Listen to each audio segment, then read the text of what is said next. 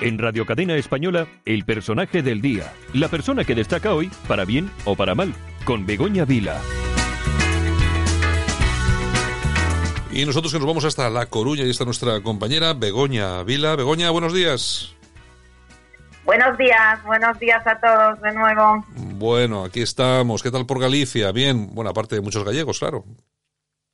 Fenomenal, hoy además estoy en Murcia, que acabo de llegar hace un rato, y fantástica la costa de la, la costa de la Morte. Entonces, eh, tenéis que venir a visitarnos a Murcia y a La Coruña. Bueno, tú siempre haciendo publicidad, tú siempre tirando para casa, ¿eh? Tú siempre tirando para casa. Sí, claro. Como debe ser. Bueno, oye, ¿qué? Vamos con ello. Vamos, vamos con ello que hoy tenemos un poco de prisa. Vale. Mira, el personaje del día de hoy es José María Aznar. ¿Os suena? Nos sonará un poco, sí, un poco nos sonará. Bueno, aparece, aparece otra vez, aparece después de tanto tiempo.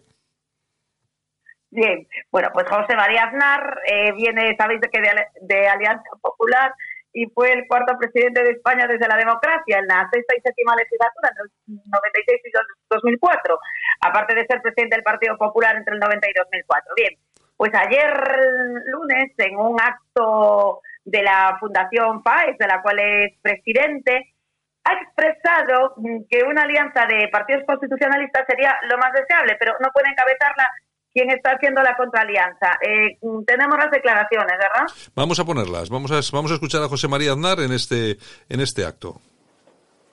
Vamos. La constitución de una gran alianza constitucional que afrontara la situación, u otra, la constitución de esta coalición de socialistas, radicales, comunistas y independentistas.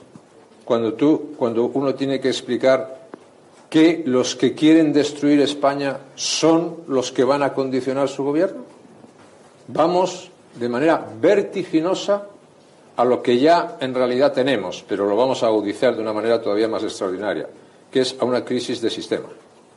Vamos a una crisis constitucional de unas consecuencias que pueden ser devastadoras. Pero los españoles lo tienen que saber.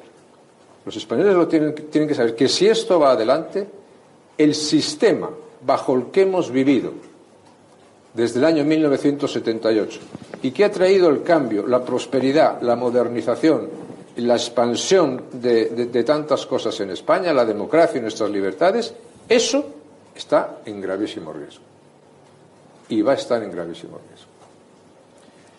Una alianza de partidos constitucionales sería lo más, eh, lo más deseable y lo más conveniente. Ahora entramos en otro capítulo.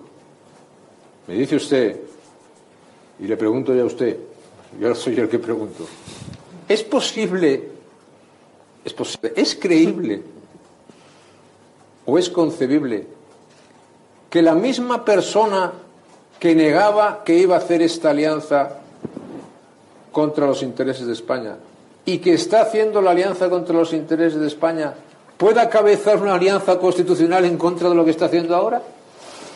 Usted es una broma. Entonces, digamos las cosas sinceramente de verdad, porque estamos jugando con fuego. Es una auténtica broma. Es decir, hay personas que ya han perdido totalmente su respetabilidad.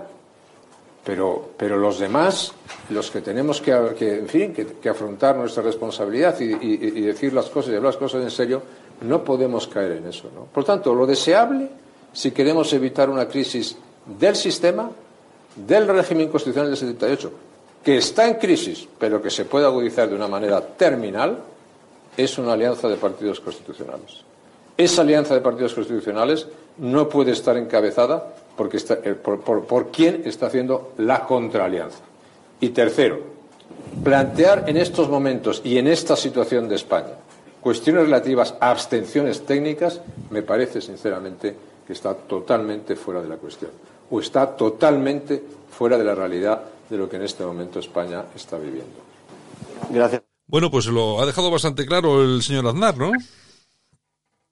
Sí, eh, ahora sí que nos queda poquito tiempo de estas declaraciones de, de Aznar para explicar aquel refrán que dice Santiago, de aquellos barros tenemos estos lodos, ah, ¿verdad? claro que sí. Mira, eh, recordar las, las cesiones eh, concedidas a los nacionalistas por el bipartidismo, tanto por el Partido Popular como por el Partido Socialista, nos han llevado al final a esta situación. Recordemos todos cuando Felipe González pactó con Convergencia y Unión y con el PNV en su investidura en aquel año, en el 92 o 93. Yo, em, eh, Jordi Pujol con eso logró para Cataluña la corresponsabilidad fiscal del 15% del IRPF y el desarrollo pleno de los estatutos de autonomía de, la de Cataluña con sus correspondientes competencias. Recordamos que el primer gobierno de mi personaje de hoy, de José María Aznar, cerró el pacto de Majestic en aquel hotel Majestic fantástico, cinco estrellas en Paseo de Gracia, Barcelona, con Jordi Pujol, gracias al cual fue investido José María Aznar, ¿eh? a cambio de competencias para Cataluña, lógicamente, y refrendado con palmadas por Felipe González. ¿Qué se cerró en ese pacto?